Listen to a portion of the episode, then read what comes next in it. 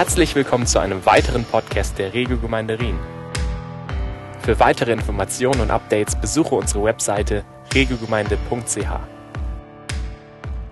Schön euch zu sehen am Anfang dieses Jahres ähm, möchte euch auch noch mal alles, alles Gute für das neue Jahr wünschen. Ein äh, von Gott erfülltes neues Jahr, falls wir uns noch nicht gesehen haben. Mein Name ist Wolfram Nilles. Ich bin der Pastor hier in der Gemeinde. Für die, die mich nicht kennen, sehe auch so ein paar Gäste hier oder sonst auch. Wir werden ja auch alle älter. Ich wiederhole das dann immer gern noch mal.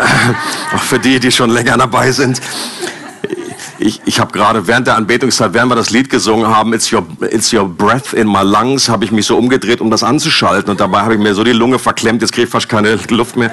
So auch so ein halb prophetisches Dings. Deswegen, wenn ich zwischendurch immer so mich äh, entwürge, dann wisst ihr Bescheid.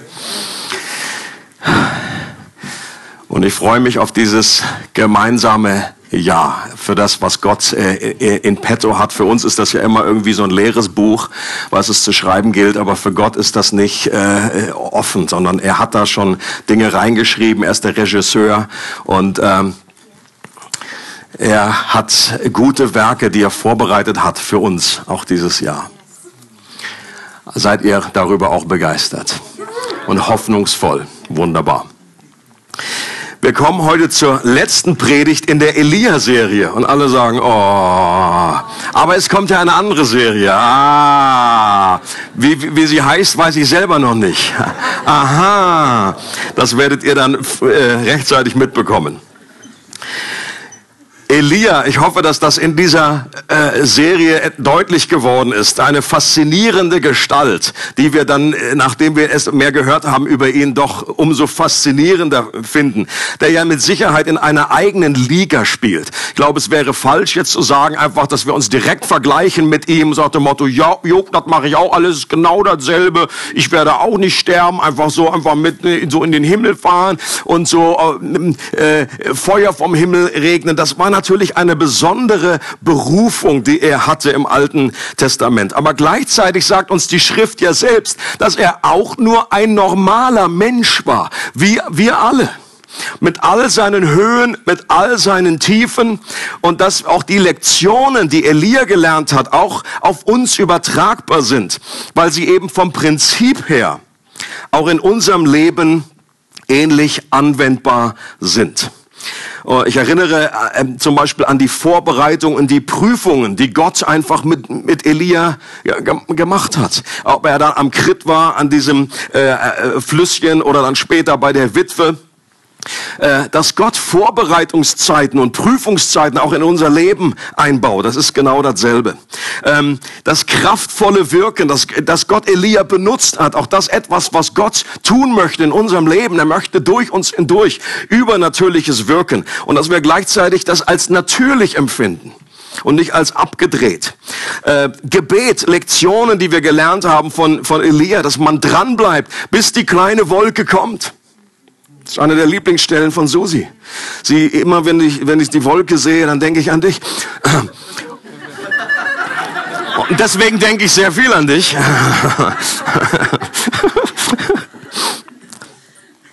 Oder auch Gottes liebevoller Umgang mit Elia, als er dann unter dem Ginsterstrauch saß und nur noch sterben wollte.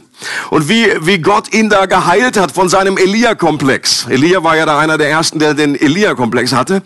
Ähm, der einfach gesagt hat, als sich da die Wunden geleckt hat, voller Selbstmitleid, oh Gott, ich bin der Einzige, der überhaupt noch dran geblieben ist an dir.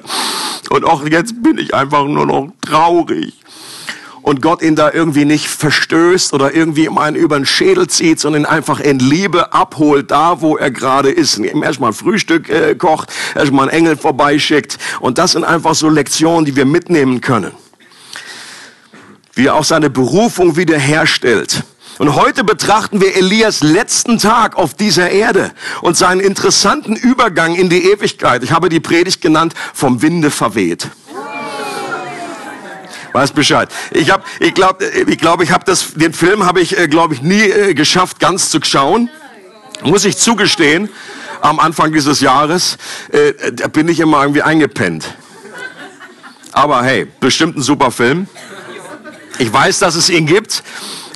Vom Winde verweht. Also, wir lesen mal diesen Abschnitt. Der geht 15 Verse lang. Ihr könnt hier gerne mitlesen auf dem Beamer. Der Tag kam, an dem der Herr den Propheten Elia in einem Wirbelsturm zu sich in den Himmel holen wollte. An diesem Tag verließen Elia und Elisa die Stadt Gilgal. Unterwegs sagte Elia zu Elisa, willst du nicht hier bleiben? Ich muss nach Bethel. ja, Bethel war schon damals äh, Pilgerstätte ich muss nach Bethel oder Bethel, denn der Herr hat mich dorthin geschickt. Doch Elisa wehrte ab, so gewiss der Herr lebt und so gewiss du lebst. Ich verlasse dich nicht. So wanderten sie zusammen hinunter nach Bethel. Dort kamen ihnen einige Prophetenjünger entgegen, die in Bethel zusammenlebten. Sie nahmen Elisa beiseite und fragten ihn, weißt du es schon? Der Herr wird heute deinen Lehrer zu sich holen. Ja, ich weiß es, antwortete Elisa. Rede bitte nicht darüber. Wieder sagte Elia zu seinem Begleiter, Elisa, willst du nicht hier bleiben? Ich muss weiter nach Jericho, denn der Herr hat mich dorthin geschickt. Elisa antwortete, so, gewiss der Herr lebt und so gewiss du lebst. Ich verlasse dich nicht. Sie wanderten gemeinsam weiter und kamen nach Jericho. Auch hier sprachen einige Prophetenjünger, die in der Stadt wohnten, Elisa an und fragten, weißt du, dass der Herr dein Lehrer heute zu sich holen will? Und wieder antwortete Elisa, ja, ich meine, sprich bitte nicht darüber. Elia fragte Elisa zum dritten Mal, willst du nicht hier bleiben? Ich muss weiter an den Jordan, denn der Herr hat mich dorthin geschickt. Doch auch jetzt antwortete Elisa, so gewiss der Herr lebt und so gewiss du lebst, ich verlasse dich nicht. Dann gingen sie gemeinsam weiter. 50 Prophetenjünger aus Jericho folgten ihnen. Als Elia und Elisa den Jordan erreichten, blieben ihre Begleiter in einiger Entfernung stehen. Elia zog seinen Mantel aus, rollte ihn zusammen und schlug damit auf das Wasser. Da teilte es sich. Und die beiden konnten trockenen Fußes das Fußbett durchqueren.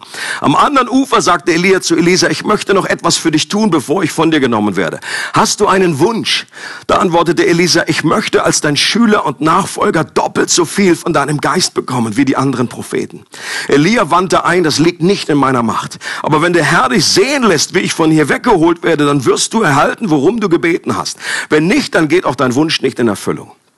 Während die beiden so in ihr Gespräch vertieft weitergingen, erschien plötzlich ein Wagen aus Feuer, gezogen von Pferden aus Feuer und trennte die Männer voneinander. Und dann wurde Elia in einem Wirbelsturm zum Himmel hinaufgetragen. Elisa sah es und schrie, mein Vater, mein Vater, du Beschützer und Führer Israels. Doch schon war alles vorbei. Aufgewühlt packte Elia seinen Gewand und riss es in zwei. Dann hob er Elias äh, Mantel auf, der zu Boden gefallen war, und ging zum Jordan zurück. Wie vorher sein Lehrer Elia schlug jetzt mit dem Mantel auf das Wasser und rief, wo ist der Herr, der Gott Elias? Da teilte sich das Wasser und Elisa konnte den Fluss wieder durchqueren. Als die Prophetenjünger, die beiden, die den beiden Männern aus Jericho gefolgt waren, Elisa zurückkommen sahen, sagten sie zueinander, der Geist Elias ist nun auch auf Elisa übergegangen. Sie liefen zu ihm und warfen sich ehrfürchtig vor ihm zu Boden. Auch wieder eine von den äh, krassen Stories im Alten Testament. Ja, klassische Sonntagsschulgeschichte kann man so wunderschön an Flanelltafeln hier so ah, vom Winde verweht in einer biblischen Variante. Ich möchte aus diesem Textabschnitt äh, einige Begriffe herausziehen und sie auf unsere Situation für uns als Gemeinde für das kommende Jahr anwenden. Und der erste Begriff ist Hunger und Durst. Hunger und Durst. Was ich hier erkenne in diesem Abschnitt ist, dass Elisa hungrig und durstig war nach mehr von Gott. Es geht ja eigentlich jetzt mehr um Elisa, nicht mehr nur um Elia, aber natürlich sind die verknüpft. Das zeichnet ihn in dieser Situation aus. Diese Szene ereignet sich ja ungefähr zehn, manche Kommentatoren sagen sogar 18 Jahre, nachdem Elia seinen dreckigen Mantel, seinen verfilzten Kamelhaarjacke da über Elisa geschmissen hat und sagt, so, ich berufe dich jetzt zu meinem Nachfolger, du bist jetzt Prophetenjünger. Gott hat ihn ja dazu beauftragt. Ähm, und das alleine braucht ja schon Hunger und Durst und ein Durchhaltevermögen, überhaupt so lange einem nachzulatschen. Jetzt stellt euch das vor, der sollte wie eingesetzt werden zu, zu dem äh, Nachfolger von Elia. Er hat diesen Mantel bekommen, aber wofür er eigentlich die ganzen Jahre nur bekannt war, das lesen wir 2. Könige 3, das ist Elisa, der Wasser über Elias Hände goss. Hammer. Weißt? Elia ist so ein großer Prophet so auf dem, auf dem Berg und also voll die Storys. Elia, Elia und so. Und Elisa ist hier, der, der kippt Wasser. Das ist ja der Kofferboy. Der Kofferträger. Und Leute, wie ist das? Äh, ich glaube, eines der größten Prüfungen in unserem Leben ist, wenn Gott eine Berufung auf unser Leben gelegt hat, wenn wir eigentlich wissen, wer Gott möchte äh, etwas tun durch uns, aber dass wir wie dranbleiben, auch in den Kleinigkeiten, auch in diesen Dienstdingen, dass wir uns da nicht zu schade sind. Ein Elisa ist über Jahre treu gewesen und es war ein Diener von Elia. Das war seine Definition. Und ich glaube, er hatte eine echte Terriersalbung. Das gibt es. Ich habe das in keinem Gabentest gefunden, aber ich glaube, es gibt so etwas wie eine Terrier-Salbung.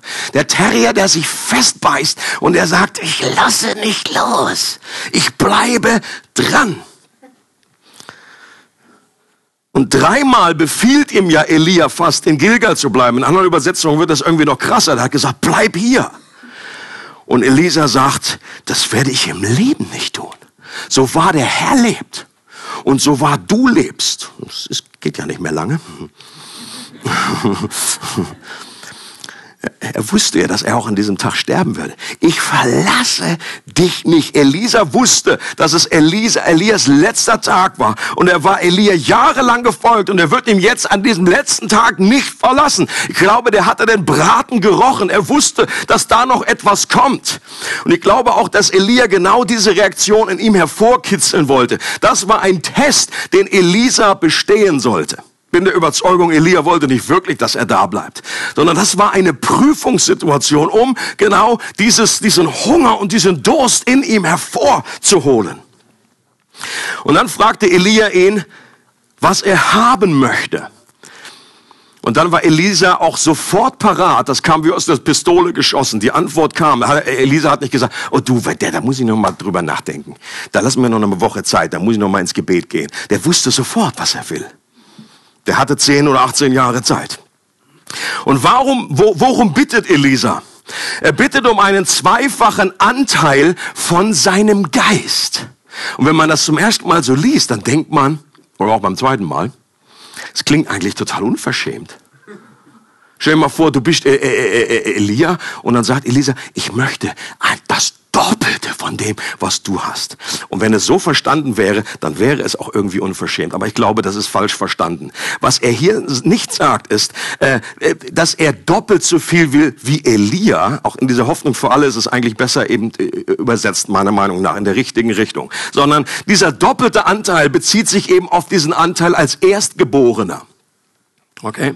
Und also Elisa bringt zum Ausdruck und sagt, lass mich der eine Nachfolger sein. Ich möchte so werden wie du, Elia. Ich möchte auch diese Salbung, ich möchte auch diese Begabung von Gott. Und ich möchte, und es gab noch viele anderen Propheten Jünger, aber Elisa sagt, lass mich wirklich zu diesem Nachfolger sein, zu dem Gott mich ja auch eingesetzt und berufen hat. Ich möchte das haben, was du hast. Und der doppelte Anteil von dem Erbe bezieht sich einfach auf dieses Erstgeburtsrecht, dass das der wahre Nachfolger Bürger ist. Und ich glaube, dass in Wahrheit das nicht einen Hochmut zum Ausdruck bringt, sondern eine Demut, weil Elisa sich bewusst war, ohne diesen Geist äh, kann ich das überhaupt nicht erfüllen. Und deswegen auch von unserer Seite ein Hunger und ein Durst nach mehr von Gott, nach dem Heiligen Geist. Leute, wir können dieses Thema, äh, diese Fülle des Geistes eigentlich gar nicht überbetonen weil es nicht irgendwie eine Arroganz ist oder Gott dann nie sagen wird, oh, du bist aber ein bisschen unverschämt. Ja, du hast erst letzte Woche gebetet. Ich hatte dich schon mal erfüllt, 1973. Das wird, wird Gott nie drauf, sondern warum? Weil es ein Ausdruck, dass man, wenn man richtig verstanden hat, wenn man wirklich glaubt, wenn Jesus sagt, ohne mich könnt ihr nichts tun dann wird man einfach sagen, Gott, ich brauche dich. Sonst wird mein Leben in der Nachfolge unglaublich anstrengend. Ich kann überhaupt nichts tun, was ewig Gültigkeit hat, ohne diese Kraft, diese Kraft aus der Höhe, die Jesus versprochen hat. Und deswegen ist das das beste Gebet, was wir eigentlich, den besten Wunsch, den wir zum Ausdruck bringen können. Wie sieht dein Hunger und dein Durst nach Gott aus?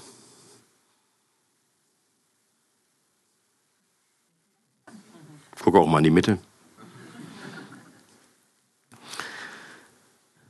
Gott möchte, dass wir ihm nachjagen. Das ist etwas Interessantes über Gottes Wesen. Das kannst du in der Bibel überall finden. Dass wir, Gott fordert uns auf, ihn zu suchen von ganzem Herzen und dann wird er sich finden lassen. Wir sollen um seine Gegenwart und seine Gaben eifern, heißt es.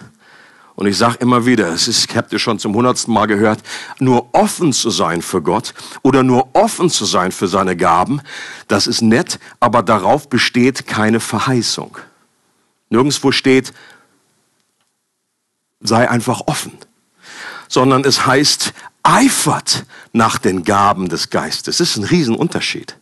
Da ist etwas Aktives, wo du etwas aktiv begehrst und eiferst und sagst, Gott, bitte, schenk mir das. Ein Hunger und ein Durst. Wenn wir wirklich wissen, was Hunger ist, was Durst bedeutet, dann ist das, dann bewegt uns das. Dann äh, bewirkt das etwas in uns. Gott gefällt eine heilige Unverschämtheit. Wenn Jakob, als der mit dem Engel gekämpft hat damals, ich, und er sagt, ich lasse dich nicht, es sei denn, du segnest mich. Ich meine, es war ja kein echter Kampf. Wenn der Engel gewollt hätte, dann hätte er natürlich äh, Jakob irgendwie äh, übers Knie legen können. Das war doch nur, das war doch nur gefaked. Okay? In dem Sinne, dass einfach hier dieser Kampf stattfindet und er wollte, dass diese, dass Jakob dazu kommt und wirklich einfach alles gibt und sagt, ich lasse dich nicht los und er den Engel in den Schwitzkasten nimmt und hat dafür eine die Hüfte gekriegt. Aber ich glaube, insgesamt war das ein Ausdruck der, der, des Wohlwollens. Gott wollte das so. Er hätte natürlich ihn locker fertig machen können, der Engel. Natürlich war der stärker als Jakob. Und du findest das in ganz, ganz vielen Stellen. Gott kann uns ähnlich prüfen. Wenn du zum Beispiel das Gleichnis von der bittenden Witwe oder von dem bittenden Freund im, im Lukas-Evangelium sind doch auch Ausdruck davon. Ist beides mal ist die Quintessenz, dass Gott sagt, so wie diese bittende Witwe, sie unverschämt, wie sie dranbleibt mit dieser Terriersalbung, so soll Gebet aussehen. Wie der bittende Freund, der unverschämt bittet in der Nacht. Das ist ein positives Beispiel, das Jesus anführt. Gott sagt zu Mose, an der Stelle, als Mose vom Berg runterkommt und das Volk Israel sich ein goldenes Kalb gebaut hat und darum gehüpft ist. Und Gott sagt so, Mose, jetzt lass mich bitte in Ruhe. Ich werde dieses Volk auslöschen, weil sie einfach unglaublich halsstarrig sind und ständig mir aus der Spur laufen, ständig äh, äh, gegen äh, äh mich zur Eifersucht reizen. Und Mose sagt an der Stelle, bitte Gott, tu das nicht. Denk doch an deinen heiligen Namen. Denk doch daran, was die Ägypter äh, sagen werden. Und Gott änderte seine Meinung. Natürlich wollte Gott das schon vorher. Und er hat das praktisch aus Mose herausgekitzelt, diesen Hunger und diesen Durst und sagen, Gott, bitte verändere doch deine Sicht. Oder ein anderes Beispiel. Jesus ist auf dem Weg nach Emmaus und er tut so, heißt es, als wollte er weitergehen. Und dann sagt, heißt es da, die beiden Jünger, die nötigten ihn und drängten ihn zu bleiben. Und, und so ist scheinbar Gott. Er, er tut so, als wenn er weiter vorüberziehen möchte. Und er möchte, dass wir zu ihm rufen, dass wir ihn begehren und sagen, bitte bleib bei uns, bleib bei uns. Natürlich wollte Jesus die ganze Zeit dass er mit ihnen den Abend noch verbringt, dass er sich ihnen offenbart. Und so kann man eine Story nach der anderen hier anführen. Wenn Gott dich heute fragen würde, was du dir wünschst, hast du eine Antwort parat? Oder müsstest du noch mal lange über die Bücher gehen? Ich glaube, wenn wir einen Hunger und einen Durst nach Gott haben, dann wird uns das nicht schwerfallen zu kommunizieren und zu sagen, was wir uns wünschen. Die Jahreslosung in Offenbarung 21.6 geht ja auch in diese Richtung. Da heißt es, wer Durst hat, dem werde ich umsonst von dem Wasser zu trinken geben, das aus der Quelle des Lebens fließt.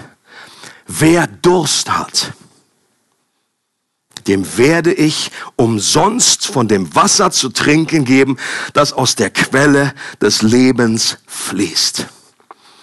Ich glaube, eine der größten Hinderungsgründe in unserem Leben für mangelnden Durst und mangelnden Hunger ist ein Leben, äh, wo wir uns mit Sünde irgendwie abfinden, wo wir Kompromisse eingehen. Und ich meine damit jetzt nicht Sünde in der Hinsicht, dass wir irgendwie wie vollkommen sein müssen, dass wir perfekt sein müssen, dass wir nicht mehr sündigen. Das, das, das, das ist unsere alte Natur, das steckt in uns. Das, das, da sind wir alle in einem Boot. Wir sind nicht komplett, wir sind nicht perfekt. Wir leben immer noch in dieser Zerbrochenheit. Aber es ist ein Riesenunterschied, ob wir bewusst in Haltungen bleiben, die, von denen wir wissen, dass sie falsch sind.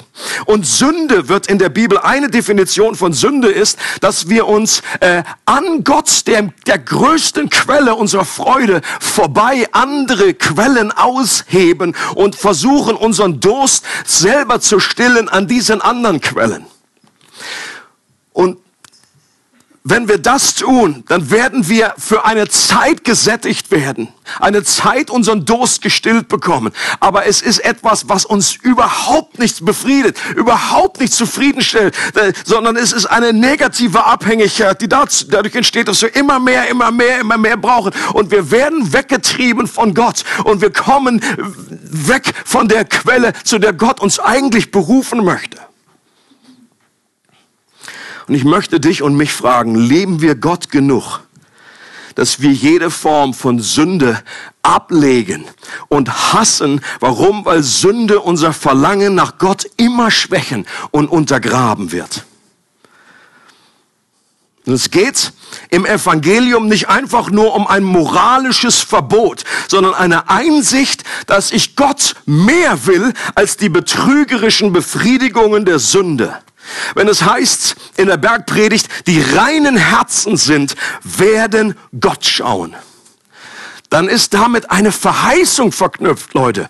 Wir haben, wenn, wenn wir nur moralisieren und den Zeigefinger erheben und sagen, ihr sollt reinen Herzens sein, dann wird uns das nur begrenzt helfen. Aber wenn wir hören, die reinen Herzen sind, und ich glaube, rein bedeutet auch in diesem Zusammenhang nicht vollkommen, nicht perfekt, nicht sündlos, sondern äh, die Prioritäten klar haben, eine Sache zu wollen. Das ist ein reines Herz. Und wenn wir hier lesen, die reinen Herzens sind, werden Gott schauen, dann ist damit eine Verheißung verknüpft. Und je mehr du Hunger und Durst hast nach Gott, wenn du ihn erleben möchtest in deinem Leben in 2018, wenn du von Gott ein von Gott erfülltes Leben haben möchtest, dann sollte deine Haltung sein, ich möchte, dass all das aus dem Weg geräumt wird, dass ich nicht mehr an Gott vorbei mir irgendwie Quellen buddle und an denen mich irgendwie satt trinke, sondern dass ich zu Gott selber komme. Das ist der Punkt.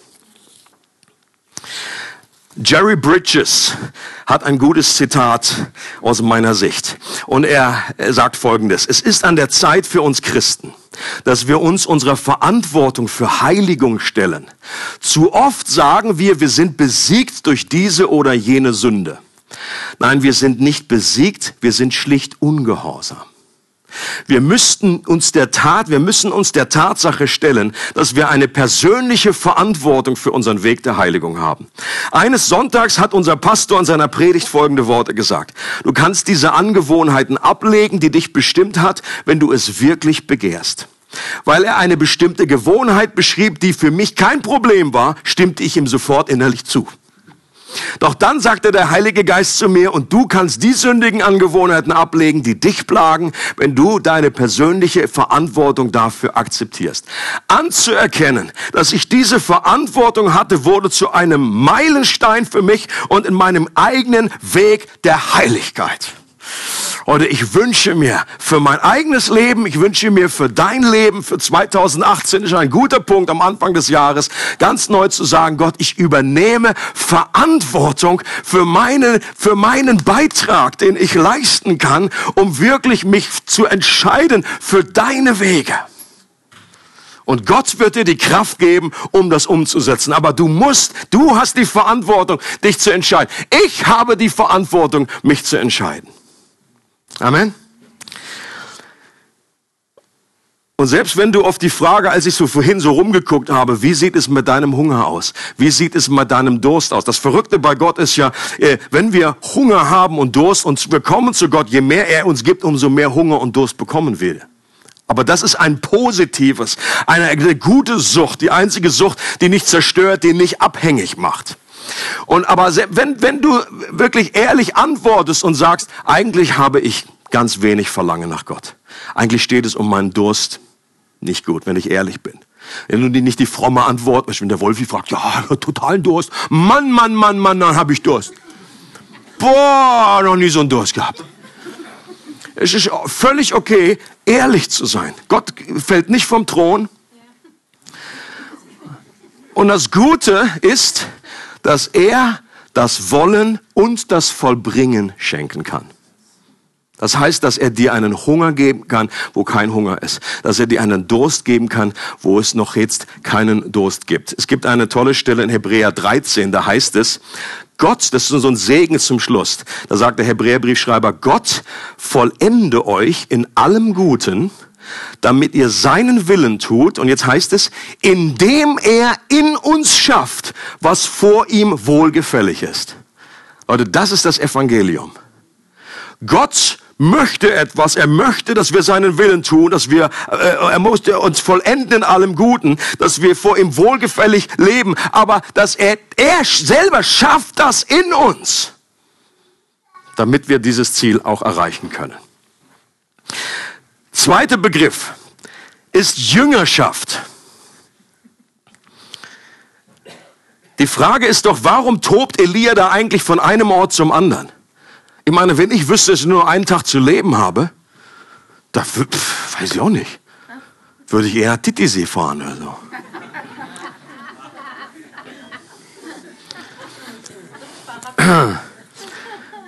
Warum, warum geht, tobt er an seinem letzten Tag jetzt noch irgendwie von einem Ort zum anderen? Ich muss hier noch nach Bethel, noch Bill Johnson, weiß nicht, ob er den Flieger gekriegt hat an einem Tag und dann noch nach Jericho und an Jordan. Warum? Weil an diesen Orten Prophetenschulen waren. Das ist der Grund. Und wahrscheinlich von Samuel äh, eingesetzt. Und das waren Menschen, in die sich Elia investiert hat und die er kurz vor seinem Tod noch sehen wollte. John Wesley wurde gefragt, was er machen würde, wenn er wüsste, dass er nur noch einen Tag zu leben hat. Er hat gesagt, ich würde mich mit meinen Predigern treffen weil das die Leute waren. Es waren genau dieselben. Prophetenschule, das waren seine Predigerschule. Das waren die Leute, in die er sich äh, investiert hat. Und das zeigt mir etwas von der Priorität, die Elia gelernt hatte, die er interessanterweise ja nicht von Anfang an hatte. Da ist ein Wachstumsprozess in Elia, äh, durch, äh, Elia am Anfang mit seinem Elia-Komplex. Ich bin der Einzige, ich bin allein, ich brauche ja keinen anderen und wenn ich nicht da bin, geht die Erweckung sowieso nicht. Aber jetzt hat er plötzlich eine neue Denke bekommen und Gott hat ihm gezeigt, nee, Losi, da sind noch ein paar mehr. Ich habe auch noch und Reich Gottes fällt nicht auseinander, wenn du nicht da bist. Äh, so und äh, bitte investiere dich in andere Personen. Du musst nicht alles für dich entscheiden oder nicht alles muss in deiner Zeit passieren. Aber wenn du einfach dieses Erbe weitergibst, wenn du das, was ich dir gegeben habe, in andere investierst und das hat er getan und das ist etwas äh, Wunderbares und ich glaube, das ist eben auch eine Betonung, die wir auch ein, äh, im kommenden Jahr als auch als Gemeinde verstärkt auf der Matte haben wollen. Diese Jüngerschaft, sich das in andere Menschen zu investieren, das ist das Beste, was wir tun können. Es ist eben unser Auftrag, andere Menschen zu Jüngern zu machen, ins in andere Menschen zu investieren, in denen unser geistliches Erbe weiterlebt, die das, was wir begonnen haben, weiterführen oder das erleben, wofür wir vielleicht nur gebetet haben.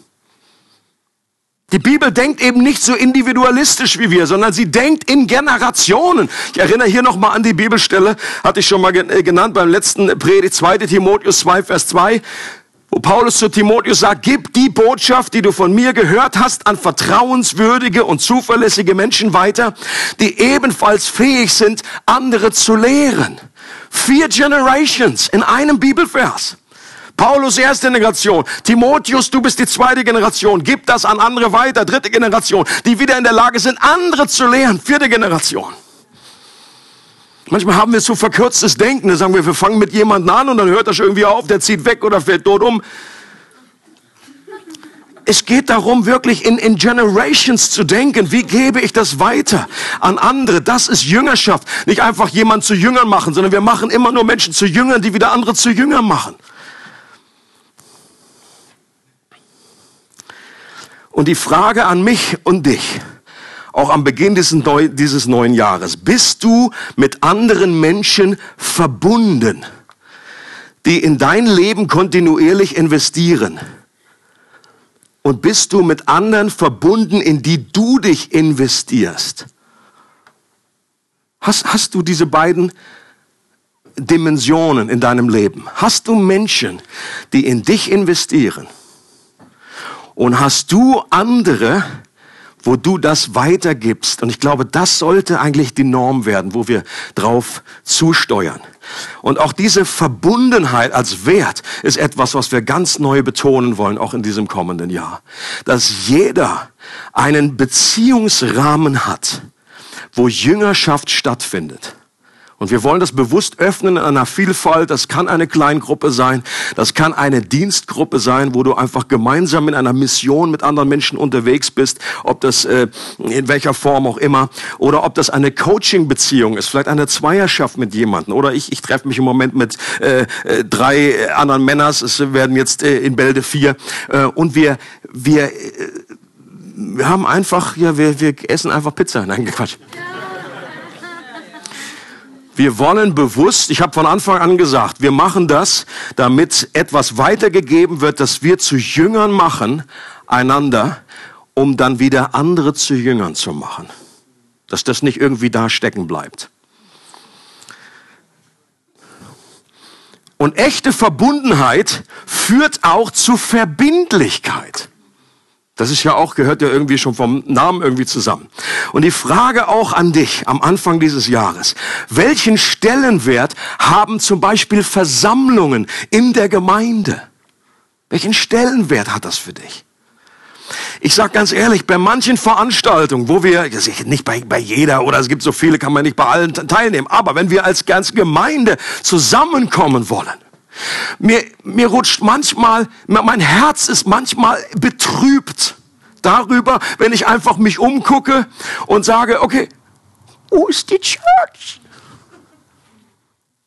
Und ich behaupte, dass es jetzt nicht nur aus meiner fleischlichen Sicht ist, dass ich jetzt will einfach, dass alle Stühle gefüllt sind, dass immer einfach die Bude voll ist. Natürlich freue ich mich, wenn mehr da sind. Aber ich behaupte, es ist in erster Linie, weil ich etwas Sorge habe um deinen Herzenszustand.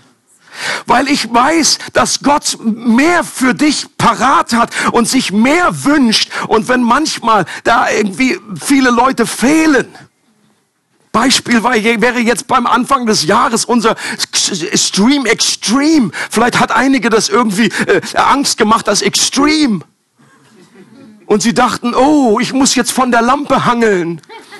Leute, und es waren super zwei Tage, die Versammlung, die wir hatten. Es war unglaublich stark am Anfang des Jahres, einfach zu sagen, Gott, wir sehnen uns gemeinsam, wir kommen zusammen. Und, äh, und mein, mein Punkt ist einfach der, ich glaube, du verpasst etwas, wenn du an solchen Meetings nicht dabei bist. Und wir sind untereinander auch als Gemeinde umso ärmer. Es heißt, dass wir uns gegenseitig ermutigen, wenn wir zusammenkommen. Und wenn du nicht da bist, dann fehlt jemand von der geistlichen Familie. Und ich wünsche mir, dass jeder diese Sicht hat, die Gott hat, wenn wir zusammenkommen, was es wirklich bedeutet, als Family, als Gemeinde Gottes zusammenzukommen. Aus Gottes Sicht ist das wichtiger als das, was im Oval Office äh, in, in Washington passiert. Wenn die Familie Gottes zusammenkommt, die Gemeinde, der Hoffnung der Welt. Das ist der Tempel Gottes auf dieser Erde. Und ich wünsche mir, dass für dieses kommende Jahr ein wachsendes Verständnis äh, entsteht, dass Menschen da sind, dass sie nicht nur äh, kommen, wenn irgendwie vielleicht ein Dienst gerade dran ist oder dass man irgendwie einmal im Monat reinschneit in den Gottesdienst äh, oder für Personen, die jetzt in der Vergangenheit bei keinem einzigen Streamabend dabei waren die Realität ist das, ich glaube, Gott hat an den Streamabenden das meiste bewirkt in unseren Herzen, Fast mehr noch als an den Gottesdienst am Sonntag, was, was unsere Kultur angeht, was unsere gemeinsame Umsetzung angeht, um Offenheit, um einfach das, das, das, das Wirken des Geistes zu äh, erleben und, und, und, und uns auszustrecken nach dem. Eine Kultur der Wertschätzung und der Ermutigung aufzubauen. Und wenn du dann nicht dabei gewesen bist, dann kommst du irgendwie, glaube ich, nicht ganz hinterher. Es ist doch ein gemeinsamer Weg, den Gott mit uns geht, wo er uns auf eine Reise mitnimmt. Und wenn du das verpasst, dann ist das einfach schade und deswegen ist mein Herz betrübt. Und ich wünsche mir, Warum am Anfang des Jahres nicht ganz neu sich entscheiden dazu und sagen, Gott, ich möchte, wenn deine Entscheidung grundsätzlich für diese Gemeinde ist, dass du sagst, Gott, ich möchte all in sein und wirklich auch um ein Verständnis von Gott her bittest, dass du erkennst, wie zentral und wie wichtig das ist und dass die Gemeinde etwas verpasst, wenn du nicht dabei bist. Hebräer äh, wird das ja auch, kommt das auch zum Ausdruck.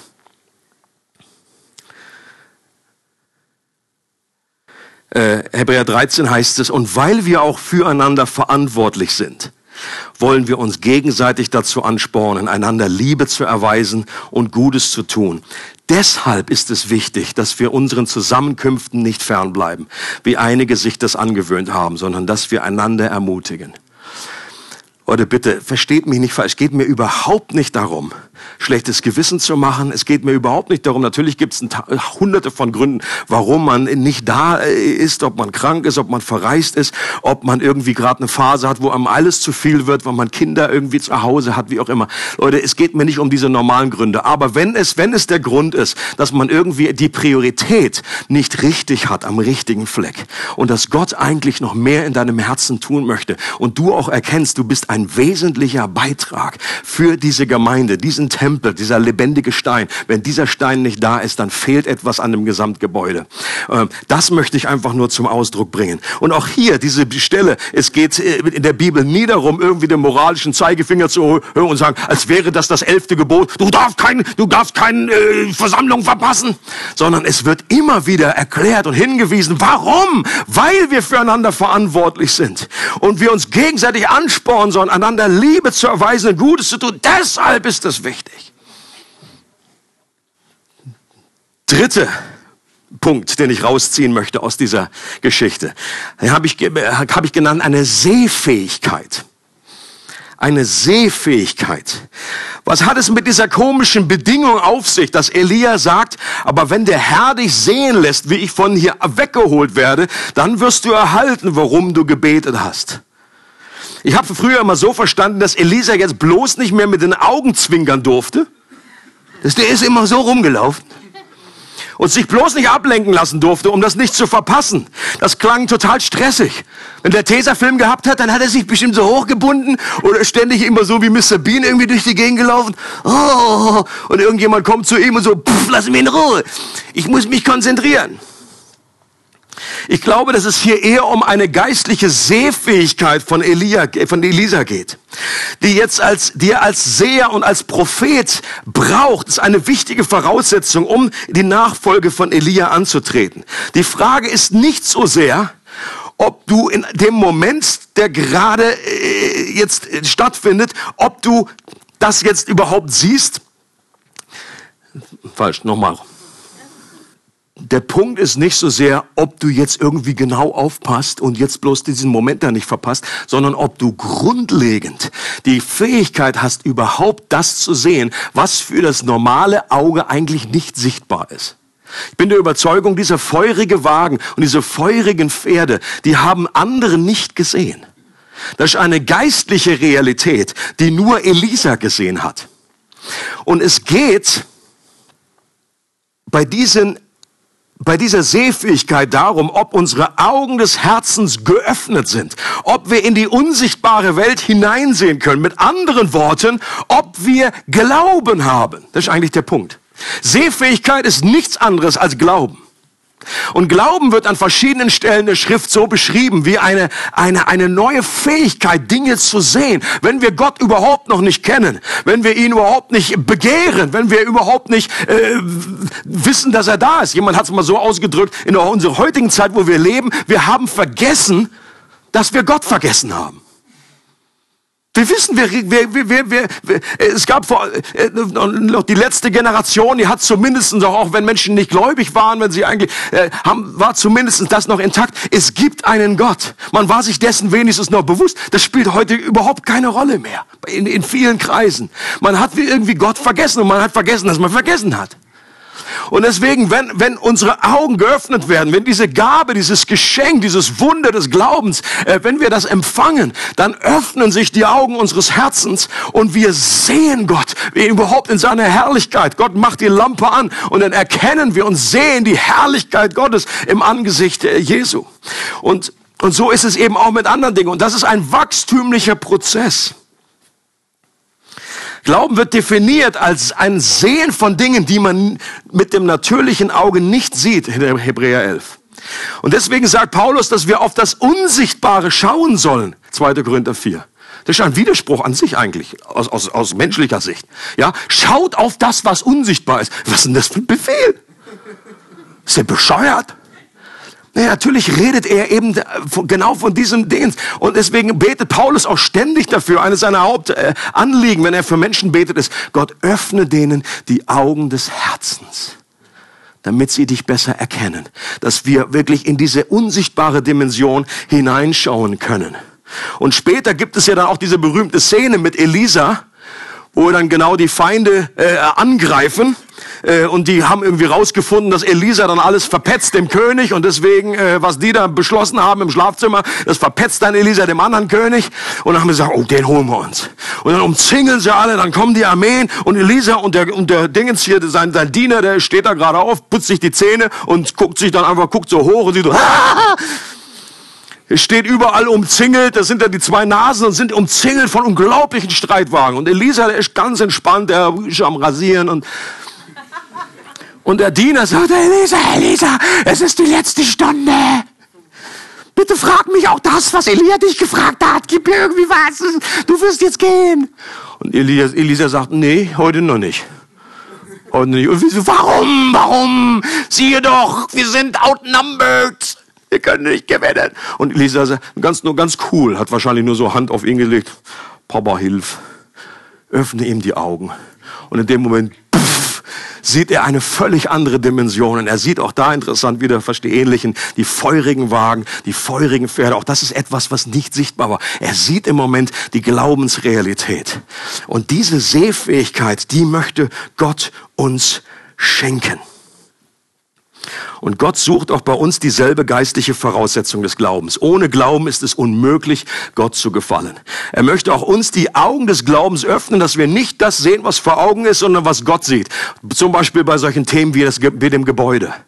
Okay? Aus menschlicher Sicht denken wir ja, pff, wie soll denn das werden? Wo gibt's denn da ein Gebäude? Ja?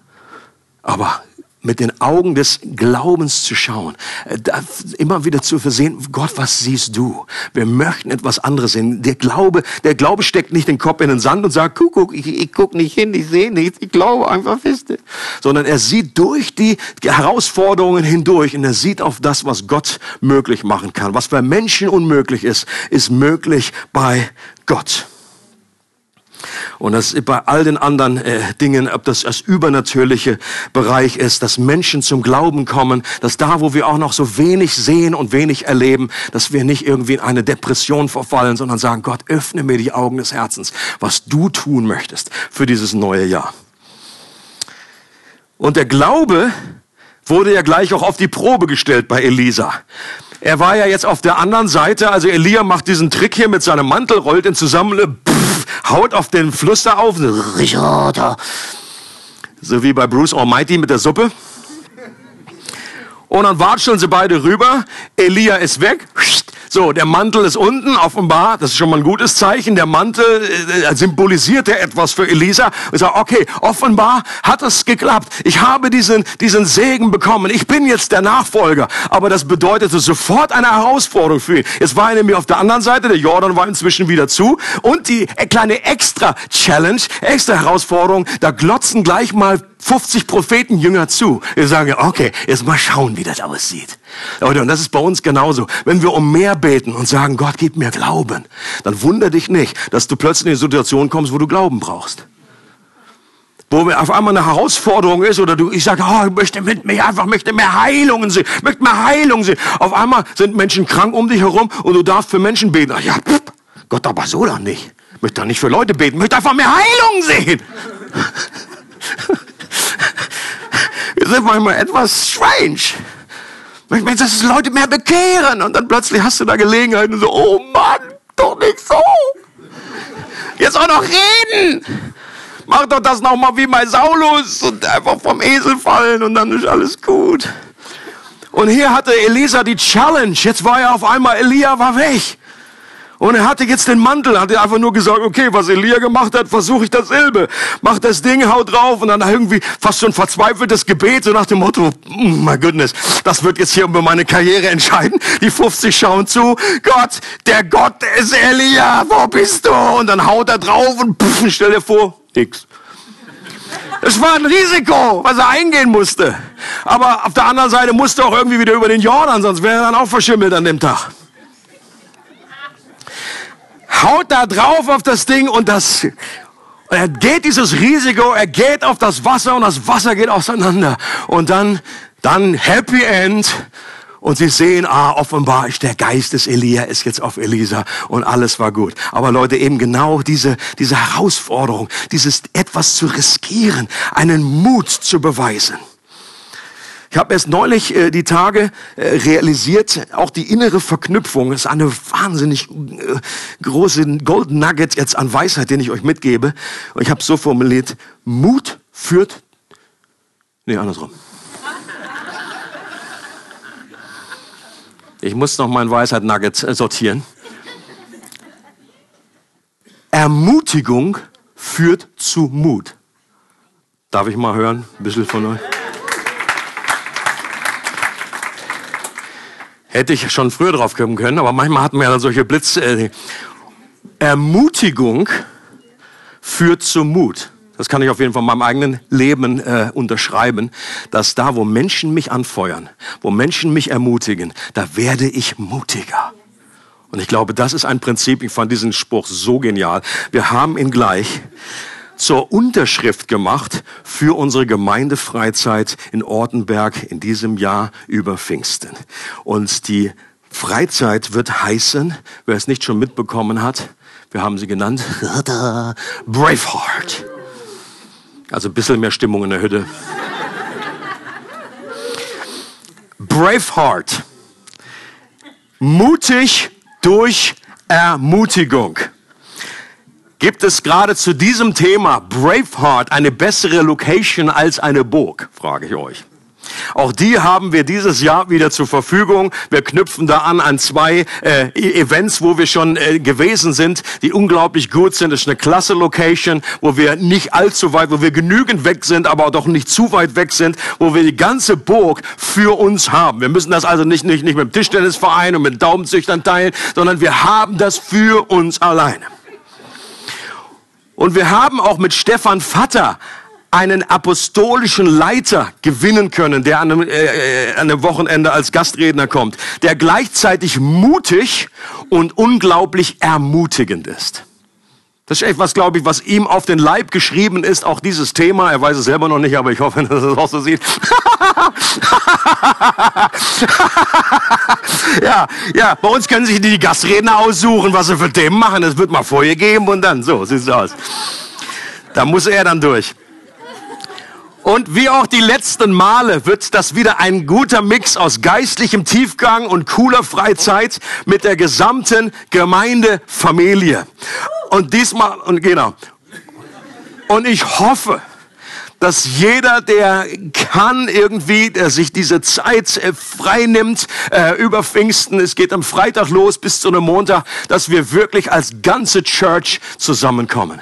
Dass das eine, eine, ein Wochenende wird, wo wieder ein Meilenstein gesetzt wird, auch gerade zu diesem Thema. Es wird wieder verschiedene Seminare geben, äh, äh, äh, abhängen, chillen dort im Königssaal und wir werden einfach uns ermutigen und mutiger werden, auch für die nächsten Schritte. Diese, wir werden auch andere Gemeinden einladen und wir werden das größer streuen, auch diesmal. Okay? Deswegen, wir werden zum Beispiel eben äh, auch im G5 äh, ist Stefan Vatter äh, bekannt. Da werden wir auch äh, Leute einladen. Altschwil natürlich, äh, Steinen, äh, Weil, Lörrach, äh, FCG. Und deswegen die Ermutigung an euch. Ab heute kann man sich online anmelden.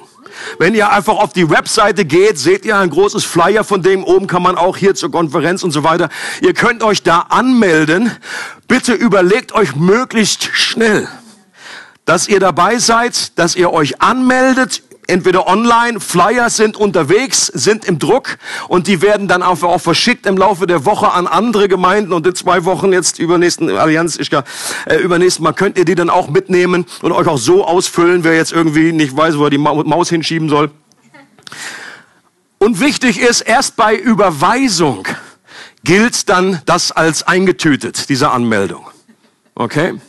Das einfach normal auf dem Bankwege, wir haben den Schweizer Konto und das, und das deutsche Eurokonto, dass ihr euch dort anmeldet. Weil, jetzt kommt noch eine andere Weisheit, wenn voll ist, ist voll. Hm, ist auch so ein schöner Spruch. Kannst du ja für 2018 direkt unter den Jahreslosung hängen. Wenn voll ist, ist voll. Ähm, und deswegen, wir glauben, dass das voll wird dieses Jahr, weil wir es auch breiter streuen. Aber wir möchten natürlich, dass wir als Gemeinde zuerst irgendwie den Zugang dazu haben und das als erst in erster Linie mal unsere Gemeinde Freizeit. Deswegen wollen wir natürlich auch, dass ihr die Gelegenheit habt, dabei zu sein. Ist gut.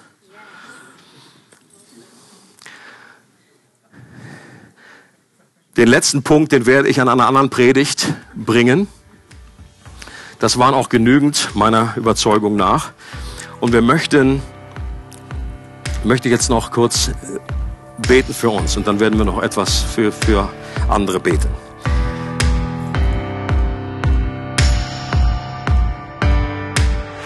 Wir hoffen, du hattest viel Freude beim Zuhören. Für weitere Informationen und Updates besuche unsere Webseite regelgemeinde.ch.